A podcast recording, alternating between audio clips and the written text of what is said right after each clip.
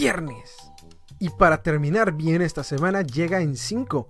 Yo soy Max y la palabra de hoy es de esas que tiene diferentes significados y la verdad es que todos son muy interesantes. Así que la palabra de hoy la podemos incorporar a nuestro vocabulario diario. Hoy, releje.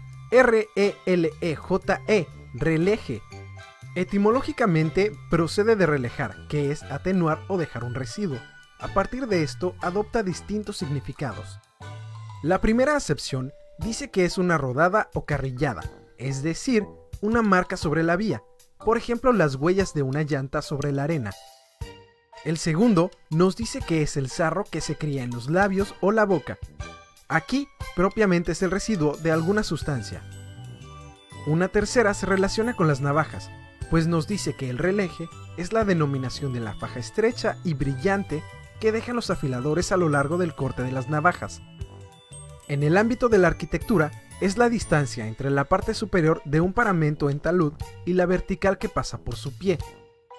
Mientras que en el campo de la milicia, es el resalte que por la parte interior suelen tener algunas piezas de artillería en la recámara, estrechándola para que la parte donde está la pólvora sea más estrecha que lo restante del cañón. Y en algunas partes de España también llaman relejes a las marcas que quedan en los cristales cuando no se limpian bien. Pero ojo que no es cualquier mancha, es específicamente las manchas que quedan al tratar de quitar las manchas originales.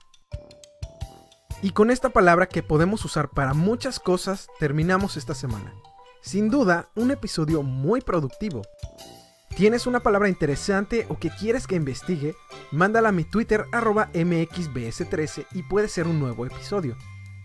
No te pierdas ninguna palabra o si quieres repetir, sigue en 5FM en Zoom, Spotify, iTunes, Google Podcast o activando la skill para Alexa. Que tengas un excelente fin de semana.